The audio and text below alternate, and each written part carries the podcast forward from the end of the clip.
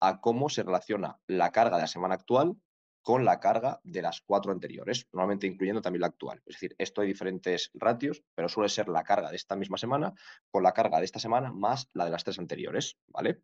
Básicamente busca poner números el sentido común, es decir, la idea que prácticamente todos tenemos, yo creo que hasta nuestros padres cuando éramos pequeños que decían vete poco a poco y no hagas mucho de golpe, es decir, no hagas, por ejemplo, hoy uno de algo, mañana diez, ¿no? Pues a lo mejor haz hoy uno, mañana uno y medio, al día siguiente dos, al día siguiente tres, algo así, es decir, vete poco a poco y no subas la carga de golpe, no subas la carga de forma drástica.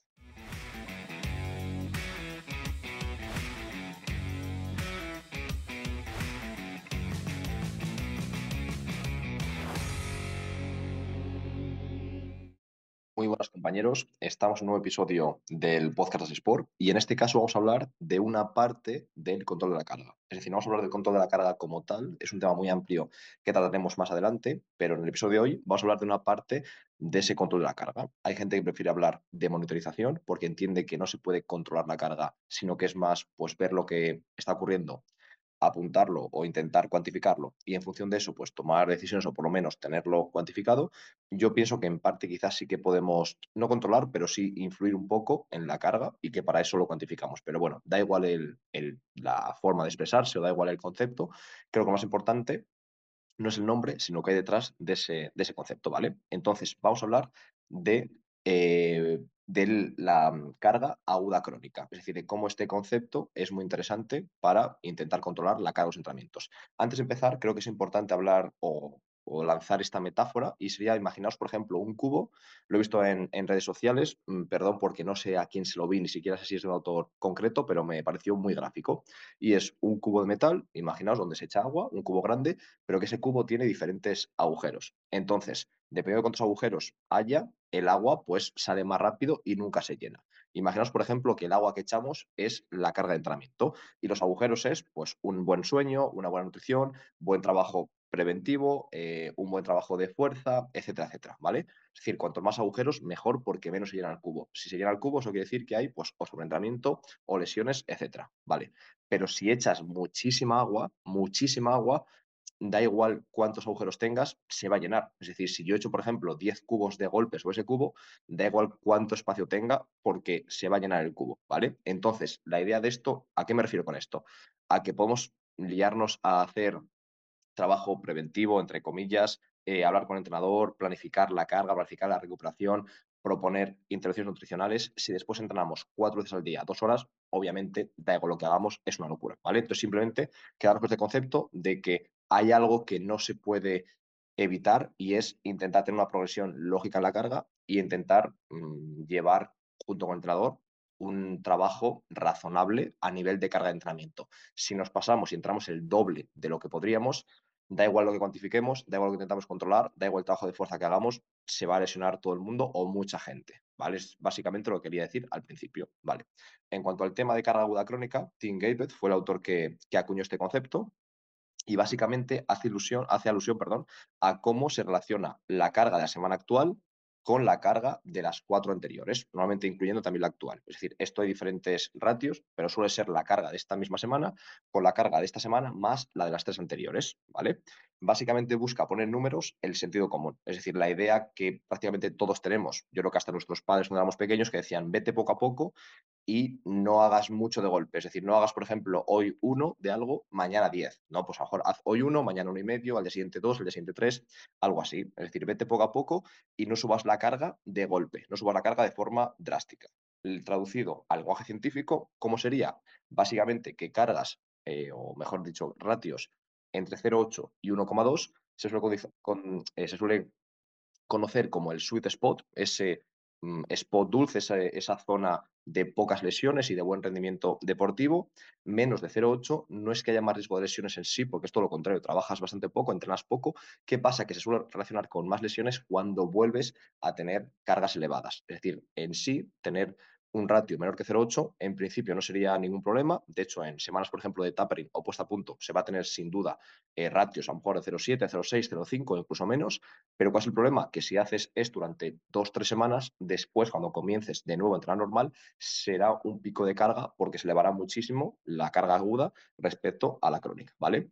Y si entrenamos por encima de 1,2, lo que ha encontrado Tim Gabbett y su equipo de investigación básicamente es que se producen más lesiones, sobre todo lesiones de tejidos blandos. Es decir, cuando elevamos, elevamos, la carga de forma bastante abrupta, esta semana actual respecto a la carga a la que venimos acostumbrados, habrá problemas. ¿vale? Esa básicamente es la idea. También hay que decir, y Tim Gebel lo ha repetido muchas veces en diferentes eh, cursos, libros, etcétera, que esto no quiere decir que nunca haya que pasar de 1,2, simplemente tenemos que conocer y tenemos que saber que a partir de, ese, de, esa franja se suelen producir más problemas. Y esto no quiere decir, de nuevo, que no se haga. Yo recuerdo un curso que hice hace años eh, con, bueno, con, con Tim Gabbett, me refiero con Tim Gabbett, que él, que él impartía, y básicamente decía esto, que no quiere decir que, no, que nunca pasemos de 1,2, pero que sepamos que el riesgo está ahí y que por qué queremos subir y en qué momento concreto, etcétera, etcétera. Pero en principio la pretemporada casi siempre se pasa de 1,2 y es que es muy difícil eh, pasar de 1,2 a una pretemporada relativamente corta, si nunca pasamos de 1,2 es que estamos entrando muy poquito o que, los jugadores vienen exageradamente preparados, que no suele ser la verdad.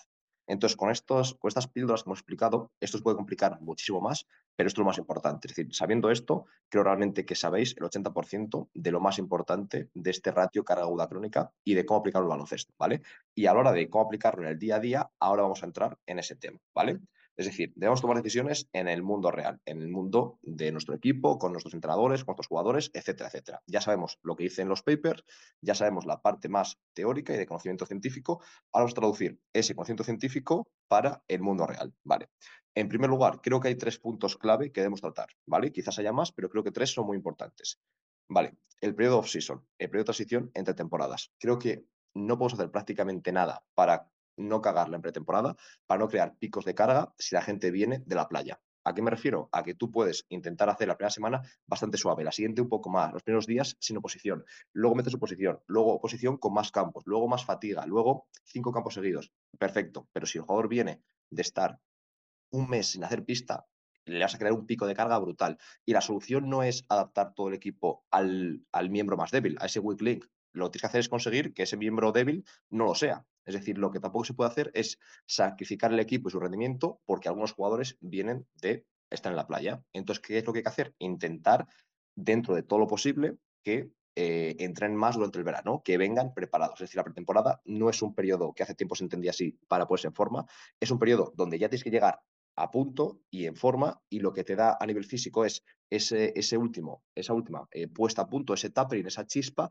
y además conseguir que todo el equipo eh, cree su sistema de juego y su modelo de juego, pero realmente no puedes esperar a pretemporada para ponerte en forma. Obviamente, esto es difícil, es fácil de, decir, los prepas lo sabemos y no tengo que convenceros a vosotros, lo sé, pero ¿cómo intentamos convencer a los jugadores? Yo os digo lo que yo hago. No siempre da resultado, pero es lo, que, lo, que lo mejor que puedo hacer. Y es intentar, cuando ficha, por ejemplo, un jugador en mi equipo, o cuando yo ficho en un equipo, pero es más fácil si ya estáis en el equipo, que le metáis un poco de miedo al jugador.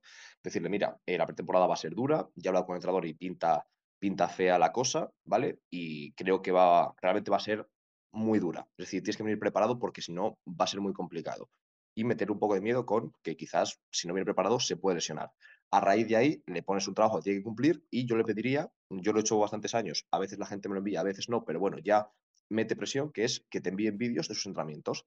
Entonces, si el tío le metes miedo y además eh, le pides vídeos, pues tiene dos opciones, o no los hace y no te los manda, o lo hace y te los manda. Entonces, al final, con esto ya tú tienes tus bazas para eh, justificar que esto es lo correcto. Si te los envía, genial. Si no te los envía, puedes hablar con el centro deportivo, con el entrenador, o por lo menos tú saber que ese jugador tiene pinta de que va a haber un problema y que cuando empiece los primeros días, estate atento porque igual es ese miembro débil, ese, ese punto débil de la cadena, del que, de ese eslabón débil del que hablábamos, ¿vale?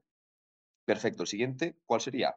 Pues intentar eh, tras una semana, por ejemplo, en la que hemos perdido contra un equipo con el que no contábamos, es decir, una derrota que no podemos permitirnos, entre comillas, que al final nunca en las ligas competitivas se puede perder contra cualquiera y se puede ganar a cualquiera, pues está todo súper igualado y al final hay muchos equipos, que decir, no hay ningún equipo que no te pueda ganar, por lo menos en la BBL y creo que en cualquiera. En la CB también eh, hay equipos de abajo que ganan al, al Barça, al Madrid, etc. Entonces, cuando ocurre lo típico de perder contra un rival con el que no contábamos, 99% de las ocasiones, esa semana va a ser un infierno, eh, tanto a nivel de tensión como de carga de entrenamiento, como de todo. Y muchas veces yo os diría que no es tanto, a veces sí, ¿eh? pero muchas veces no es que el entrenador de repente se vuelva loco y haga el doble de ejercicios. ¿Qué pasa? Que los ejercicios que hace a lo mejor son un poco más largos, se entra un poco más en general, pero sobre todo la intensidad se, vamos, vuela por los aires. ¿Por qué? Porque todo el mundo está en una tensión brutal. Entonces, al final, si tú entras, lo sabes perfectamente. Tú todos los días, por ejemplo, haces 10 series de 50 metros corriendo al 85%, bueno, si de repente ese día en vez de hacer 10 haces 12, pero lo haces al 100%, es una locura de carga, es un pico de carga brutal. Y eso pasa cuando se pierde un partido que no se debía y cuando hay mucha tensión en el equipo. ¿Qué es lo que creo que debéis hacer y lo que yo intento hacer? Cuando veo esa situación y me huelo que va a ocurrir eso, intento reducir todo lo que yo puedo mi carga de entrenamiento. Me reduzco el tren inferior, más movilidad, más estiramiento activo, más tren superior, más core, más trabajo de activación de cara a protegerlos para las entrenamiento, quizás isométricos, pero lo que os comento, nada para intentar desarrollarlos como, como, jugadores, nada para mejorarlos a nivel físico, sino intentar simplemente protegernos con poca carga y sobre todo carga que no eh, sea estructural, que nunca dañe las estructuras musculares, que nunca sea nada excéntrico, nada intenso, que no los deje eh, fatigados a nivel sistema central, sino todo lo contrario, preparados para luchar contra la carga que van a recibir. Creo que es lo mejor que podemos hacer y un consejo bastante práctico y que os puede solucionar muchos problemas. Imaginaos, por ejemplo, que estéis preparado, mm, peso muerto humano, eh, isquio nórdico, algo a lo mejor de RCD de inferior o trabajo excéntrico y de repente el entrenador empieza a mandar suicidios, empieza a hacer un trabajo de contragolpe brutal y se rompen dos isquios. Obviamente no es culpa vuestra ni tampoco culpa suya, es que no se debe haber hecho esos esos dos contenidos a la vez. Pero es que a lo mejor tenías que haberte imaginado que eso puede ocurrir. Entonces os dejo aquí este consejo por si os sirve a alguien de vosotros, ¿vale? Y por último, un consejo que Mm, os lo mando también con eh, interrogante. Este, por ejemplo, no os digo que tengáis que hacerlo. Los dos primeros creo que sí o sí tenéis que aplicarlos y os va a ayudar 100% a todos vosotros en cualquier circunstancia. Estoy convencido. Este último os diría que lo toméis con pinzas y que analicéis la situación, si tiene sentido o si no. ¿Cuál sería? Explicar al entrenador antes de pretemporada este concepto de carga aguda, carga crónica.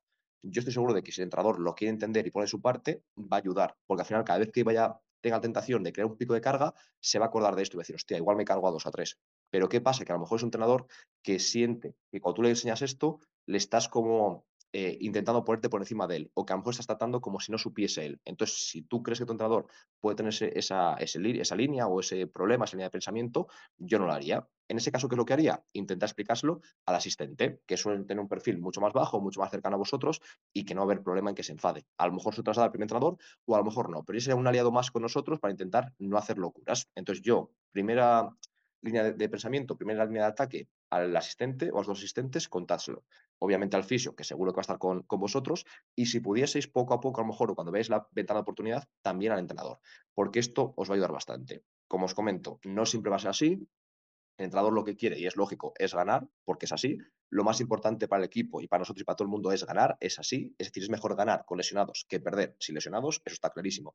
Y creo que todos lo sabemos, pero también tener menos lesionados, pues ayuda a ganar. Entonces, intentar tener una especie de, de, punto de equilibrio entre llevar el equipo al límite y no pasarnos de, de eso, ¿vale?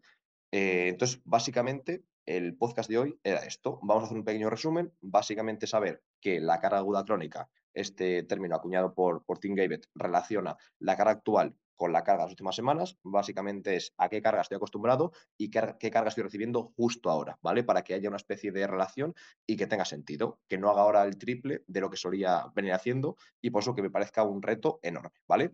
A raíz de ahí, estar entre 0,8 y 1,2 casi siempre no quiere decir que nunca haya que bajar como en semanas de tapering, ni que nunca haya que subir como en semanas de carga o en ciertas semanas de pretemporada cuando consideremos, ¿vale? Pero que sepamos que no podemos mantenernos muchas semanas, ni siquiera dos o tres, en 1,5, porque realmente eso va a ser un reto muy importante para esos deportistas y para sus cuerpos. Y por último, lo que podemos hacer es darle mucha importancia al periodo off-season, que vengan ya en forma, que no quieran ponerse en forma en la pretemporada.